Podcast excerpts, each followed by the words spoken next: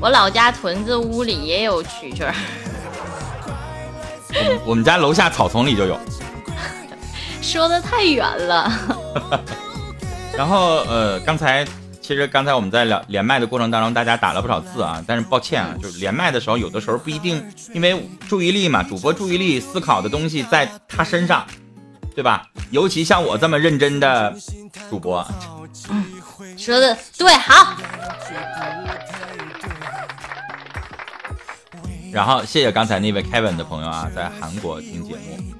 我我我在那个节目当中，韩国在首尔好几个，有一位那个我不知道他叫啥名那个两个韩国字儿啊，经常来看直播有段时间啊，欢迎谢谢。陈峰老师是哈尔滨的吧？有黑龙江省。我是哈尔滨的，对对对对对对。对，生活在哈尔滨啊。然后你要问我单位是哈尔滨的还是黑龙江的？黑龙江台。依林老说我是哈尔滨台，给我降了半级。省台和市台级别不一样。这东北话没听懂，这蛐蛐叫是什么意思啊？嗯，蛐蛐叫，就是那我给你整一个学名呗，东北话你听不懂，蟋蟀，行了吧？蟋蟀叫，不至于，我觉得蛐蛐很多地方也都在叫的呀。对呀，也都有叫蛐蛐的呀。这个全中国都知道蛐蛐是什么东西吧？就挺黑的，后边带个长尾巴，那个小时候会捉的那个啊。像蚂蚱，非是蚂蚱。欢迎，哎呀，好好多我的听友呢。Kevin 用蜻蜓听哈，然后迪奥斯是广播听过节目啊。欢迎欢迎。就是你们都很厉害，你知道七宝我是什么？就是因为我的很多广播的听众他不知道我长什么样，所以他们你们没有好奇吗？对呀，所以他们可能那个一看到我视频直播的时候就就来瞅一眼这个哇，这原来是陈峰呀！还有的人说哦，原来这就是陈峰呀。蟋蟀是蛐蛐吗？蟋蟀就是蛐蛐啊。对呀，是一样。那如果如果那个大个那个叫蝈蝈，那就不叫不是蟋蟀了啊。但蝈蝈它也不是这样叫的呀。对，蝈蝈叫的声更大，这种叫就是蛐蛐，就是蟋蟀啊。有没有生活常识了你？就是。来，我们继续聊啊，聊个破蟋蟀，聊这么长时间，我 也是醉了。哈尔滨是个好地方，很多人想去。那我旁边这个大沈阳的妹子该不高兴了。你们都别来呀！都别来，沈阳不好，一点都不好。这几天该说不说，天气还蛮凉快的。咋还整出什么什么地主都整出来了呢？哪跟哪儿啊？好吧，我跟那个，我跟齐宝，我们俩都是贫下中农，我们都不是地主啊。我想嫁给一个地地主家庭，地主家那个。那个那个就是好有钱好有势的那种。七宝，地主都是得长那样式儿，那个一个脸就占整个屏幕那样字儿。但是地主，我说要嫁给地主家的儿子，那不就等于嫁给富二代了吗？那不一样，是有差别的。欢迎迪奥斯，也哈尔滨的。哎，好，来，咱们继续聊起来啊！大家有什么呃问题啊？有什么话题啊？有什么？刚才我们聊的东西有什么共鸣啊？其实，七八，你觉不觉得刚才这个小伙聊的，其实就是我刚才说的成长的阵痛，对吧？走过了之后才懂得，可能你下回就真的再遇见这样的女生，你也不会怀揣着这样的梦想去跟她前行了。对，因为你知道人吧，有的时候你加那个软件的时候，你也就是好奇。现在还有好多的那种软件，我记着有我我前段时间这个下了一个软件叫什么脸趴，你听说过吗？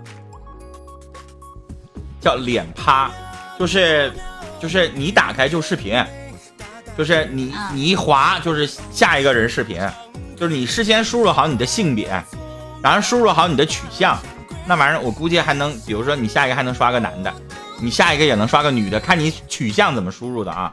然后你看，哎，一打开，然后啪，下一个一个女的，特尴尬，直接视频的那种吗？对，直接视频，特别就是我老尴尬了，因为我那天就是不是。就是穿一个正常的衣服。下次我弄一个，我就我戴一个那个那个就是那个鬼脸的面具进去。就是你你拿着手机啊，然后你这边也没怎么好，然后突然发现对面是活的，他不是说录好的视频，然后他就嗨，是你现有的状态。你是哪儿的？然后我就懵了，咵，赶快就刷了，你知道吗？它是那样的一个一个一个软件儿，就你用的时候。告诉我这样的一个软件是谁介绍你去的吗？我忘了，我好像是都不让你准备准备。就是有的时候我会看微推，你们知道什么叫微推吧？就我刚才我我在跟齐板说，就是我的节目的微信公众号的推送，就是呃每天一个微信公众号不可以发呃一次微推嘛？有的时候发一条，有的时候发好多条嘛，对吧？我就看一个微推，可能是介绍说，哎，某些社交软件，因为我电视节目相亲嘛，现在广播也经常做相亲的内容，所以就是有的时候看啊，这个能相亲，然后我就就下了一下这个软件，哎，很好玩。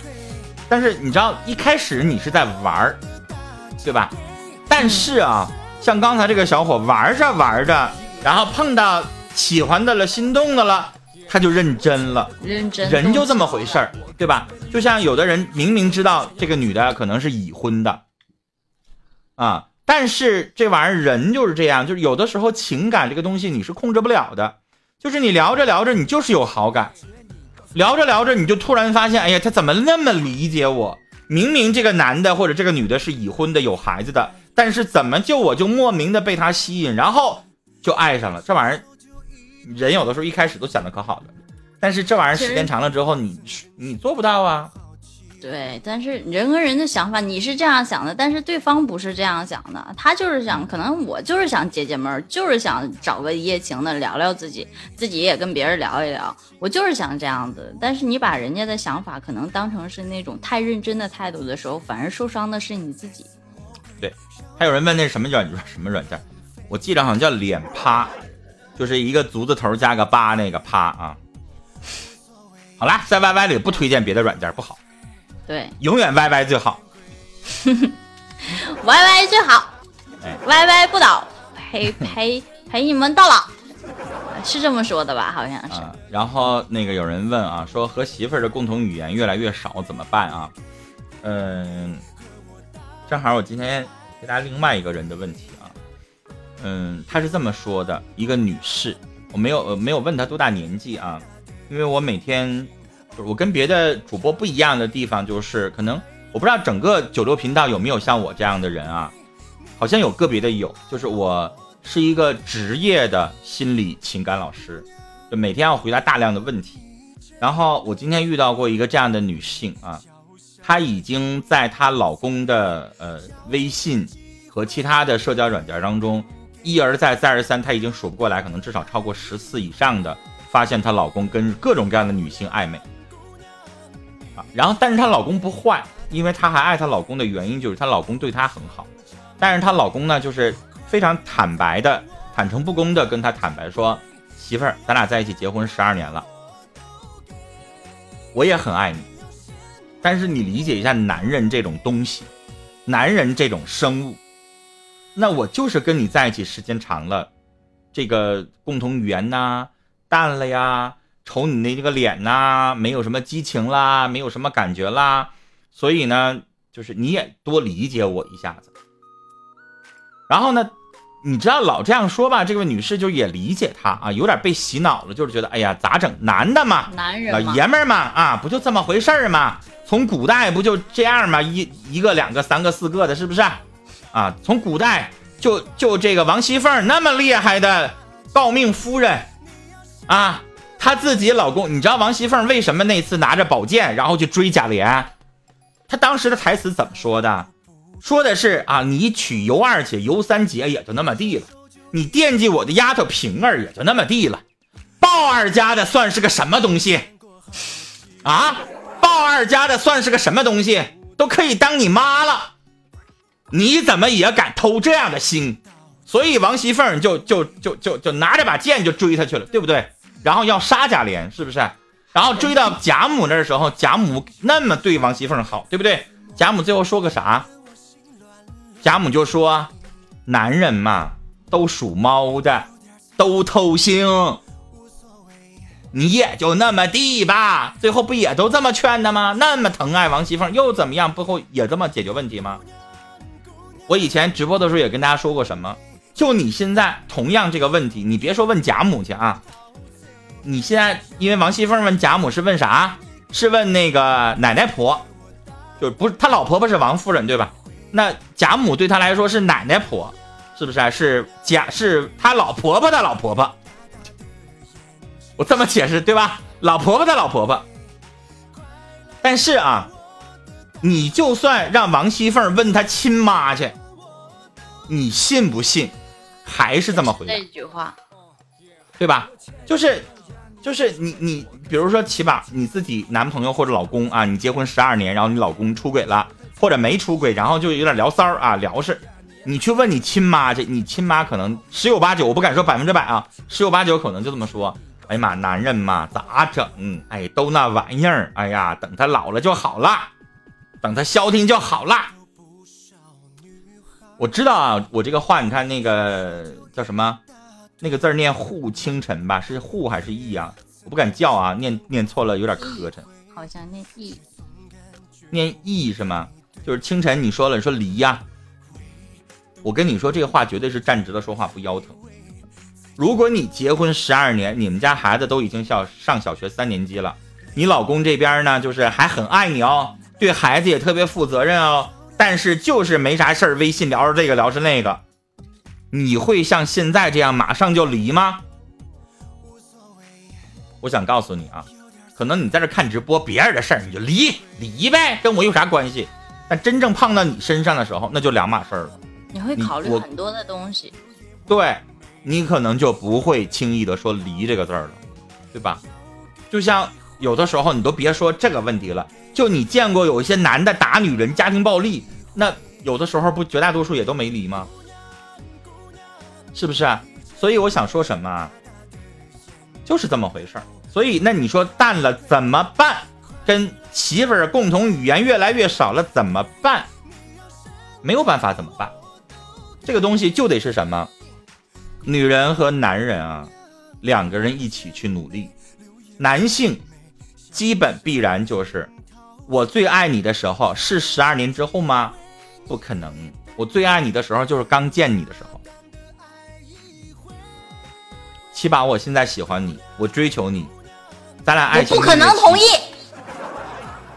你让我说话，就是我现在喜欢你，我追求你，然后我现在变着法儿的去讨好你，这个时候就是一个男人对这个女人最好的时候，是他付出的爱最多的时候。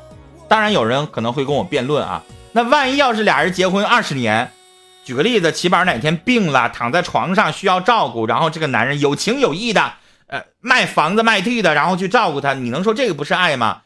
这也是爱，但有的时候这种爱可能也是亲情，明白吗？也能也可能是亲情。就我爸七十六了，我妈现在七十三，那我妈现在住院了，然后我爸。可能砸锅卖铁的去去救她，那你能说还是什么爱吗？其实有的时候就是亲情，也可能是亲情，也可能是爱，但我不能绝对化啊，因为也有人牵手六十年了还爱的少，所以这个时候啊，男人就这么回事儿。你有的时候你要研究心理学，你越研究透，你像我这样越研究透，你可能就对感情、对婚姻你就越索然无味，淡化了。对，就是。哲学家基本上都把婚姻看得特别特别淡，为什么？因为他站在人类的高度，他站在他我的高度去看问题的时候，你死不死他都不在乎。这就是哲学家、人类学家，他不在乎个人的生死和得失，他从很宏观那个面去看，他不会在乎的。所以这个东西就是你越研究它，你越最后我想说一句话，然后接着继续连麦啊，嗯，就是。淡了就是需要什么呢？是必然的，所以这个时候不是你使劲儿，也不是他使劲儿，是你们俩一起使劲儿。然后淡了，我们要想办法干嘛呢？今儿整个花样，明整个花样，这花样到底是什么？小花，明天给他买一个呃小礼物，可能你会觉得生活的情调会越来越高一点，但是你要把这种呃生活的质量提升上去，否则的话必然会觉得淡然无味。我再讲一个。一句话讲一个小故事啊，我遇到的真事儿，我当年特别特别不理解，我二十多岁的时候知道这个故事，在节目里边给我的听众讲过。到现在我这个年纪的时候，我能理解了，就是两个人结婚十年，然后她丈夫出过轨，然后呢，她明白她的丈夫可能在她身上已经索然无味了。结婚十周年，这个女人送给她丈夫一个礼物，他们俩找了一家高级酒店去开房了。然后她这么说的：“她说老公，你去隔壁那个房间。”呃，你能有一个惊喜，然后她老公就进去了，进去了之后里边有个漂亮的美女，然后这是个真事儿啊，一个女士讲的真事儿，然后大概几个小时之后，她老公出来了，然后他们俩幸福的回家了。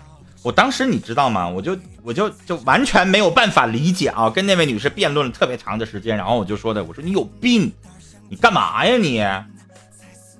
但是到我这个年纪的时候，我在想，我觉得这个女士她做到了一些绝对百分之九十以上的人做不到的事儿。他把人性看得很透。但是那个女士最后跟我辩论的一个点，就是我没有办法说服她的点，就告诉我，她说：“陈峰，我知道你会骂我，你会觉得这个导向是不对的，你你会说我这样做是在纵容，但是结果是。”我跟我老公发生那一次之后，接下来的两到三年，我们俩非常甜蜜。我之所以给你打电话参与节目，就是现在两到三年过去了，他又开始寂寞难忍。我还要再来一次吗？生活当中什么事儿都有可能发生，远比电视剧来的更加的丰富多彩，这是真的生活。好了，不容易的。不说了啊，来，我们留待大家稍后啊，我连完麦之后，如果你还愿意讨论这个事儿，我们可以继续讨论。来，我们来跟四麦上的叫家长真难来连麦。你好，你好，家长家长真难，点点一下下边的点击发言。家长真难，你好。十二点钟这个方向有个小话筒，点击一下，然后点击一下最底下的点击发言，你就可以说话了。先点那个小话筒，点完了之后下边有一个点击发言，你可以看得到。最后呼叫一遍，如果你还不说话的话，可能管理员就会把你那个请下麦了啊。四麦上的家长真难，你好，你要点击发言，你现在就可以说话啦。啊，他是电脑。F 二可以说吗？这样可以说吗？好了，可以可以。好了好了，我听到了，说吧。哦，好好好好。嗯，是这样哈，那个陈坤老师，呃，我是想问一下关于我女儿的事情哈。我女儿她也是年纪也不小了，二十八九了。那个谈了一个恋爱呢，就是这个，就我们我们是在大城市啊，他他谈了一个那个男孩呢，是外地的一个男孩。关键是房子问题，我不我不觉得外地人有什么不好。关键是什么呢？就是这个这个孩子他就是在这边上学，然后就留在这个城市，他没有房子，然后关键是工资也不也不高。他买房子，包括他家家长好像商量了，买房子是不可能的。那于是呢，就是那这个结婚就很是问题了。然后现在我的孩子就是住在我们家以前的一个小房子里面，就是那个房子其实条件不太好，但是他们俩什么样的城市？是一线、二线？呃，当然是一线，嗯。啊，那一线城市如果动辄七八百万、上千万买不起，这样的很多。对。我也买不起。对，但是但是这很是问题，就是就是。我是觉得他们如果结婚没有房子的话，那以后生活质量怎么办？现在的年轻人解决，比如说在上海、深圳或者是北京这样的，很多人先租房子，因为真的就买不起。租房子，很多人先，你听我说完。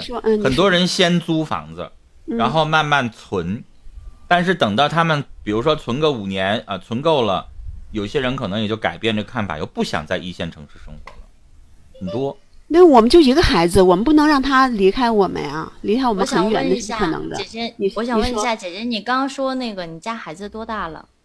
二十八九了。你应该管他叫阿姨了。对对，你可以叫我阿姨。家孩子已经二十八了。对呀，我只是想说，呃，其实我可能站在我的角度上来讲，你说不用为孩子来考虑那些。我并不是说你考虑的不对，是家长该考虑的。但是你想，如果你这样真的一再这样的用这些东西去牵绊他，去为难他，你的女儿不会高兴的。她也不会真正的就这段爱情就必然会走进婚姻。如果真的到那一步了，咱们再商量办法，再去想，一定她会给自己一个出路。现在的女孩子都不傻，是不是？呃，这倒是，我觉得齐宝你你可能你跟他年龄比较相仿哈，就是都是二十多岁的孩子，呃，其实我是没有直接去干预，我一直在我很担心，但是我的担心又没有地方去说。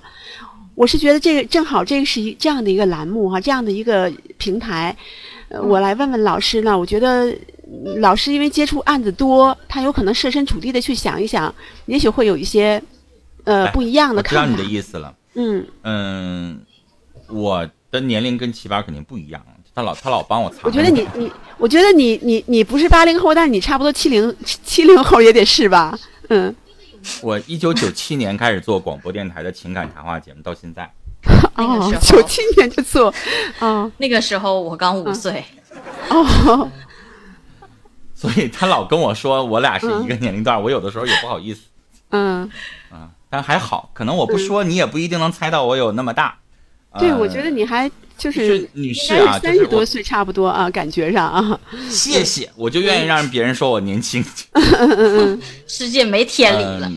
喜，宝，喜宝真的他说的话就是，你知道人就是这样的，屁股决定脑袋。喜宝说的话没有办法跳脱他的年龄段儿，因为嗯，他就是跟你女儿，甚至他可能比你女儿二十八岁还小。对他说的就是他的想法，对吧？是，但是到我这个年纪的时候，我我想的东西可能跟你会差不太多了。就是人过了中年之后，我要是有孩子，我也一定想的就是，我也不求你说一定要找个北京坐地户，啊，我也不求你一定是户口，哪怕你能贷款买个房子呢，我跟你的想法是一样的。想，对我也是这么想。对，所以你要想的只有两种：一把他俩搅和黄，让他看到我我又不忍社会的现实的艰辛。嗯二，如果你不忍心，那你就只能做一些妥协。啊，呃，我在今年的节目年初的时候，我做节目的时候讲过一件真实的事儿，是腾讯新闻登的，点击率还很高。哦，呃，故事的主人公男的在深圳工作，在一家 IT 公司啊，是一个副总，然后年收入大概六十万。然后女的跟我同样一个职业，我是广播电视台的主持人，嗯。然后我在 YY 是就是下了班之后业余时间兼职啊，签个合同在这直播。然后那个那位女士跟我一样是广播电台的记者，我们俩是同行。然后呢，她的月收入两万左右，在深圳，我在黑龙江挣不到那个钱，那她在深圳两万块钱，就他俩你算是都算是很好的职业了，对吧？加在一块儿年收入八十万，他们俩贷款在深圳买了套房子，不大，八十米左右的学区房，一千一千二三百万吧。然后他们俩每年八十万，去掉还房贷之后，他们俩就活得紧巴巴的。然后他们就想换这个七八十米的房子，因为他们俩怀了二胎，想换，因为真的不够住啊，两个孩子一人一个房间都没有办法呀。但是换的时候，他们发现，即使年收入八十万，在深圳再想换一套房子，就接近要，因为他们俩之前那套一天三四百万，你想想再换，就得换快两千万的了。谁还能够从一千二三百万，我再换个八百万的呢？不可能啊。所以他们俩最后怎么选择的呢？他们俩卖了在深圳的那套房子，上哪儿去了呢？上了一个二线城市当中数一数二的城市，去了武汉。那一套房子在武汉换了三套房子，一套两个人住，一套投资，剩下一套给他们爸妈买了一套。武汉和成都差吗？不差，对吧？很好，经济发展比苏州和杭州还要好，我觉得很好啊。给爸妈买他一还买了一套房子，然后住，就这样啊，还剩了几百万，也就意味着估计武汉的房子就是我猜啊，可能不到两百万一套，还剩了几百万，剩了这个几百万，她老公接着在武汉，因为 IT 公司副总，随随便便的找到一个工作，接着没有在这个深圳挣那么多啊，大概二十万有了，然后他拿着几百万自己创业，开了一个什么东西，新闻里就没有讲那么具体了啊，自己开了一个可能他喜欢的店，生活突然发现到二线城市压力没那么大了，父母也跟着来了，子女也教育很好了，自己还不用那么打拼，每天被房子绑得死死的。所以，女士，我跟你讲这个话的意思是什么呢？就是，你是举个例子啊，你可能是北京或者上海的坐地户，你会不希望孩子离那么远，但是，你有没有想过，除非你就找一个在当地有好几套房的，否则他们俩就算未来贷款，那个压力有多大？被房子绑住了之后，那是什么样的生活？所以我的意思就是，你要跟你家孩子好好聊。问问他的人生，我们是做父母这个年纪的人，但是对不起，那个人生还是他的。我们能够劝，能够沟通，但不是说对他的人生指手画脚，规定他必须怎么做，对不对？所以你跟他聊，看他想选择什么样的人生。如果你家孩子就像我说的，他要选择武汉那样的人生，有什么不可以吗？我不觉得有什么不可以。所以你去跟他聊，然后问他想要什么样的人生。然后你看他是不是要走正道，是不是也有规划一步一个脚印儿的？如果可以的话，其实女士也没有必要就非得一定要在北京怎么着？你说呢？我还是想，嗯的，就是说继续聊一下我刚以我自身的条件，以我以我自身的想法来说一些，呃，关于这样的事情。我的父母也曾经想过这样的一个问题，我很理解作为家长为儿女来考虑的这些事情。没有什么是不可以的，也没有什么是不应该的。但毕竟父母是以参与的意见，而且呢，嗯，反过来讲，杰您家里就这一个孩子，你也说了，不管怎么样，你未来你以后所有的东西都是他的，并不是说孩子一定要指望着家里面给的什么，一定要是说，呃，指望父母能给我们什么来去过以后的日子。但是您这些东西早晚都要给他。您何必不帮衬他一把呢？更何况说现在他们两个人还没有真正的到说，马上就要结婚了，两个人注定这辈子就要在一起了，指不定也说不好哪一天这女孩子的心思心思就变了，或者是说这个男孩子就不见了。我不知道您能不能听懂我这个意思，但是我。曾经也有过类似于这样的情况，我的父母也有跟我讲过，我也遇见过这样的话，这样的呃事情，说对方没有没有房子啊，或者说别说您在一线城市了，即便我在我这个城市都没有没有，就是说我当时的那个情况，孩男孩对方的男孩子都买不起这样的一个房子，那可能到最后我到了一定年龄的时候，我到了真正的自己觉得说过日子需要的时候，我觉得很难的时候，我承受不了。那我就会离开。他的他不傻，你要知道，你的女儿不傻，她也并非是说那种不懂人情世故、什么都不懂的孩子，是不是？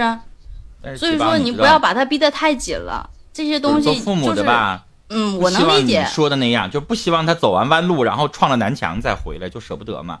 对，我能理解，但是没有办法呀。你现在看着她跟她现在这个小男朋友，他这个男朋友，他就是很开心呢。这样，女士，我们直播时间马上到了，最后跟你说一句话啊，就是齐宝说的那个也可行，但是前提就是这个男孩一定是个绩优股，对，我们才值得在他身上投资去帮衬。但如果他是一个，比如说上进心、责任感，孩子值不值得你这个做家长的去帮助他们过成更好的生活，要看这个男孩子。就是如果上进心、责任感和能力都没有那么强，当然。我也会跟你站在一个正好里边，也会劝女儿分手，但前提是你真的好好去考察过这个小伙子，这才可以。我其实是给他过两年时间，实际上就这个过程中，呃，他真的不像你说的哈，他要是。他自己承诺要挣挣够一万块钱一个月，但是现在他那一万块钱一个月在北上在哈尔滨，我告诉你，都我们的一套房子还要快两百万呢，在哈尔滨他都十年买不起房子。对呀，所以说他不是何况在北京了。对，啊，所以不是绩优股，所以我担心的就是这个。如果是的话，我我其实还是比较通情达理的。嗯，好的，那女士，时间的关系，我们就聊到这儿。特别感谢，特别感谢两位啊，谢谢啊，不客气，不客气。最后一句话就是关注，关注，关注，关注。爱心家还有直播时候通知大家勾一勾啊，我们两个时间到了，大家拜拜。好嘞，拜。拜拜。